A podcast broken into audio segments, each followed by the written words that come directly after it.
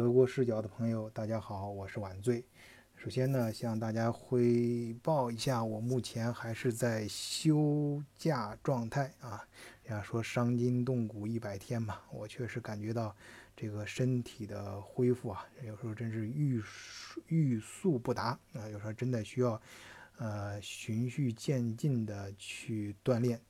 啊，一方面是身体，还有一方面我这个思想，我觉得，所以说这个做节目呢不能停，啊，但是这个做节目的形式呢，我想有一些改变，因为我这一段时间也进行了思考，就是随着我自己年龄的增长吧，希望以后做事情呢越来越稳，就是以后录节目呢，我会跟跟大家尽量的，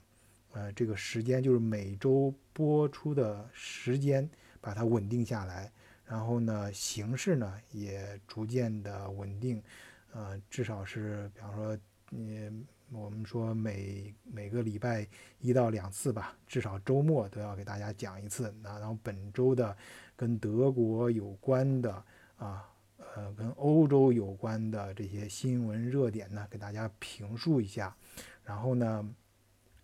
自己呢加入一些自己的一些看法和一些。呃，包括我私下里跟咱们的听友，还有一些这方面的专业人士的一些交流吧，啊，把它做的呢，就是更人性化一些，更稳定一些，啊，也也能够让大家呢更实在的感觉到，啊，这个欧洲啊，尤其是德国有关的热点的，啊，一些时事、政治、经济方面的一些趋势，啊，包括一些重要的新闻事件。呃，那么今天呢，我们就从一个很有意思的新闻开始聊吧。呃，就是大家嗯，应该都有这方面的感觉啊。无论是从新闻媒体上，还有各方面的数据，还是朋友之间的传说啊，最近德国的经济是比较低迷的啊，尤其是这个季度啊，是往下跌得很厉害。啊，说今年能够保持着百分之零点几的增长，已经是一个巨大的胜利了。那你说按照这个逻辑来说的话，正常人逻辑啊，那他应该失业率很高才行啊，就失业人数应该越多，反而降到了东西统一之后的最低水平。哎，这个奇怪啊，嗯，这个这个很奇怪。但呃，具体的数数字我跟大家也读一下啊。呃，这是根据纽伦堡联邦调呃联邦劳动总局周五十一月二十九日，也就是今天公布的最新的数据啊，是阿布图海勒的啊，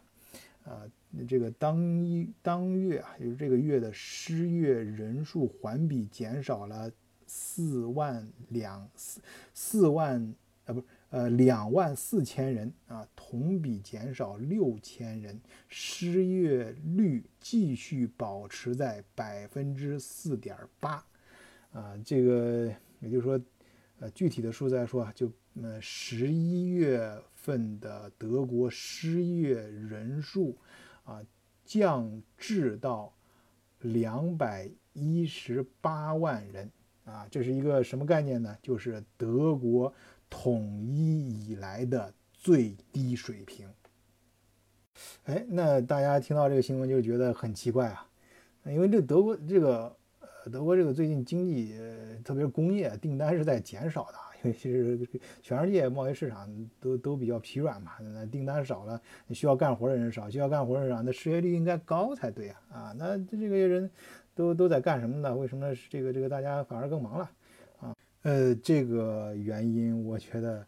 呃，目前我的知识体体系我很难做出 比较正确的回答，我只能听专家说啊。我看德国媒体专家说是主要是，呃，归功于啊积极消费啊，就是呃这个德国呃经济这方主导经济这方面的人比较厉害吧，能够 想各种办法。呃，持续积极的用持续就调动整个社会上持续积极的消费者啊这种情绪，弥补了工业的低迷啊。这个刺激消费，我觉得怎么说呢？有很咱们中国人全全全人差不多应该都能想到一些办法，就这些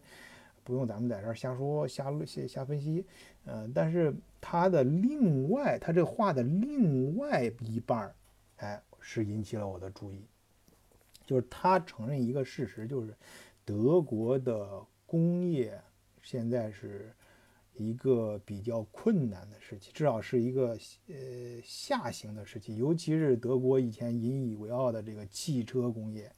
啊，在进行转型，然后一些呃新能源汽车，这个无论是技术啊，还是各方面都是受到这个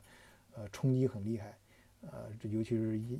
中中国的一些制造商嘛，比如说电池什么这方面啊，那个，但是这个这个东西我就是。就是感觉到我跟实际的德国很多工程师，反正由于工作原因吧，我跟德国很多工程师经常打交道嘛，我也问他们，尤其是南边的一些工程师，我说这个你们担不担心这个中国这个新能源汽车什么抢抢你饭碗啊什么的，还有特斯拉什么的新企业，他他们不担心，他们说这个，嗯，德国人呢，他其实人家就我上一期节目也讲过，他更注重一个，呃，这个。呃，就是系统的问题，他考虑问题，他不是看一个点，他整体其实是乐观的，他主要是看从一个系从一个系统的角度去考虑。他说，其实德国现在新能源汽车人家系统并不差，人家造出来的东西是可以的啊，只是在一些战略调整啊，这这就涉就往后引申呢，就是首先是德国，人家德国包括媒体啊，刚才说的这个新闻媒体也是看到这个，呃，他们也非常担心，就是德国的实体工业。呃，整个体系啊，会面临就是在整个全球经济衰退的这个呃背景下，德国的日子也不好过啊。尤其是德国这种工业体系作为整个国家经济基础的这样一个结构里面，而且近期的还有这个贸易战呐，还有这个英国脱欧啊等等这些呃事事件的影响。啊，所以这个他们会看到，他们看到的危机感更强。但是这个时候就引出了一个什么呢？就是我观察到的本周的一些新闻热点。我总结的本周的新闻热点，一个关键的主题就是两个，一个是一个是环境气候，另外一个就是电子化。这个两个新主题是怎么出来呢？实实际是从那个冯布莱恩，就是我前天前两天老提的这个，呃，也就是本周周日啊，后天。将走马上任的啊，这个欧盟委员会新的主席，啊，这个他带领他的团队就开始，呃，执掌这个呃欧盟委员会了，啊，这个他他接受采访的时候就提到他最关心的两个话题啊，呃，一个就是或者或者说他作为他长期执政要解决的两个事情就是气候和电子化。而这个东西很重要。开始我对这事儿啊不是很很理解，后来把这个整个联系起来，我就想到什么？就刚才说这工业体系啊，所谓的咱们现在觉得德国的工，整个大家有些人在唱唱唱啊，不能说唱衰德国，就是不看好德国，觉得这德国可能，甚至有些人会觉得，就是下一轮全世界的呃金融危机很可能是德国引爆的。就德国这个，实际他就好像这都谈得很悬了，说德国背后这个经济这个问题很大啊，马上就要引引发整个经济。但我觉得这个是对没有在德国的时候，我我接着刚才说，我认识很多德国工程师什么的，我跟他们其实交流，其实他们每一个人还是很有信心的，他们他们就确实是呃看能看到问题，而且。呃，而且是不是说那种盲目乐观？他们都会给我举出一些具体的例子来说，这个德国的工业其实现在是在一个转型，是在调整啊。就比如说，比方说，就刚才结合了刚才说那个，呃，那个，呃，这个冯布莱，嗯，他们提出的就是气候，他就是他提出一个，呃，这个，呃，气候啊，环境啊，啊，这个观察就是。走新能源这条路，它实际上它的本质是在于它整个国家的科技发展的方向啊往新能源方面转，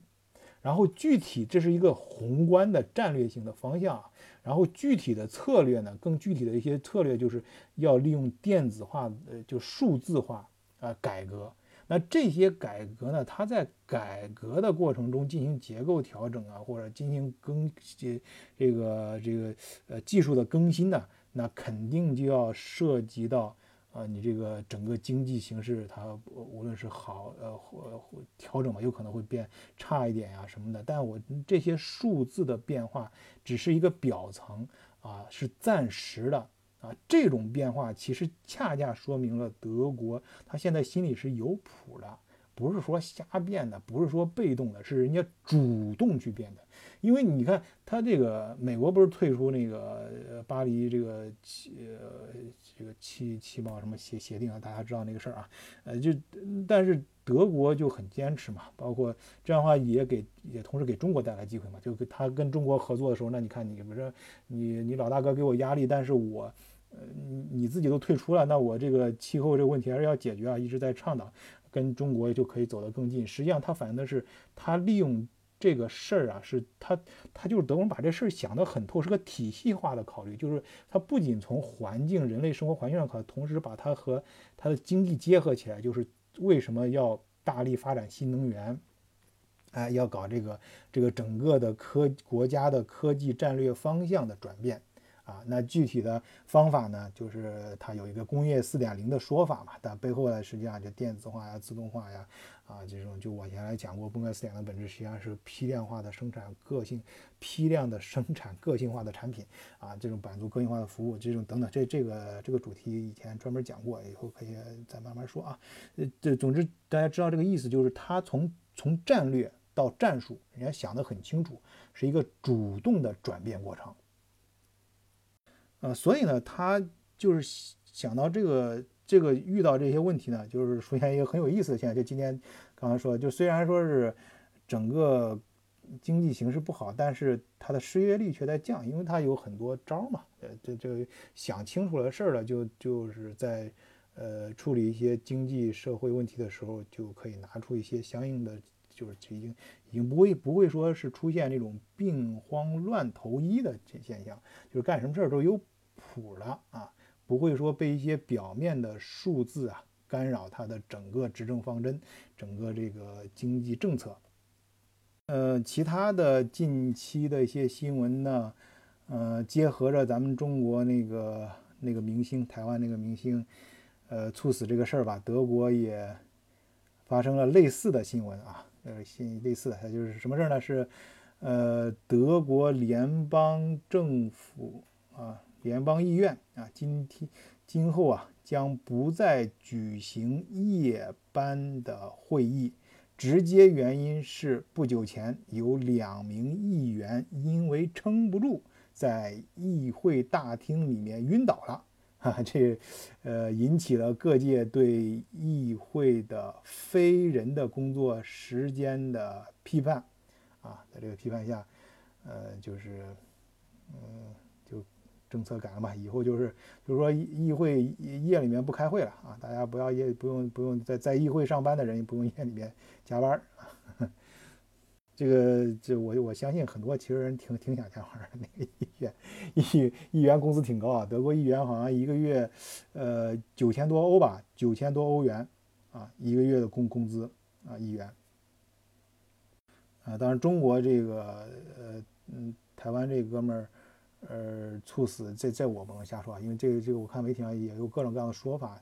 啊，这里面也很复杂，很多人也引申出很多一些其他话题，这这不这不是咱们德国主，这个不不是咱们德国视角关关注的这个呃领域啊，啊，我们就少说一点，然后重点看德国，德国最近还有什么呢？还有一些有意思的新闻是，呃。出台了一些比较谨慎的这种高科技技术方面的审核的一些程序啊，就是其实就是防止国外的一些公司到德国去买一些高精尖的技术嘛，这个就不用多说啊，这也老经老生常谈了啊，这个大家都理解。呃，今天节目最后呢，再给大家说一组宏观的经济数据吧，就是德国十一月份的。消费者价格指数为百分之一点一。据德国联邦统计局提供的数据，该国十一月，呃，就是就就这个月啊，刚过去十月，通胀通货膨胀率，呃，相比去年同期增长了百分之一点一，啊，预期通货膨胀率为百分之一点三，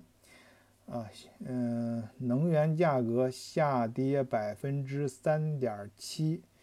有效的抑制了十一月份通货膨胀。但是年度通货膨胀率，呃，仍远低于欧洲中央银行设定的欧元区百分之二的标准，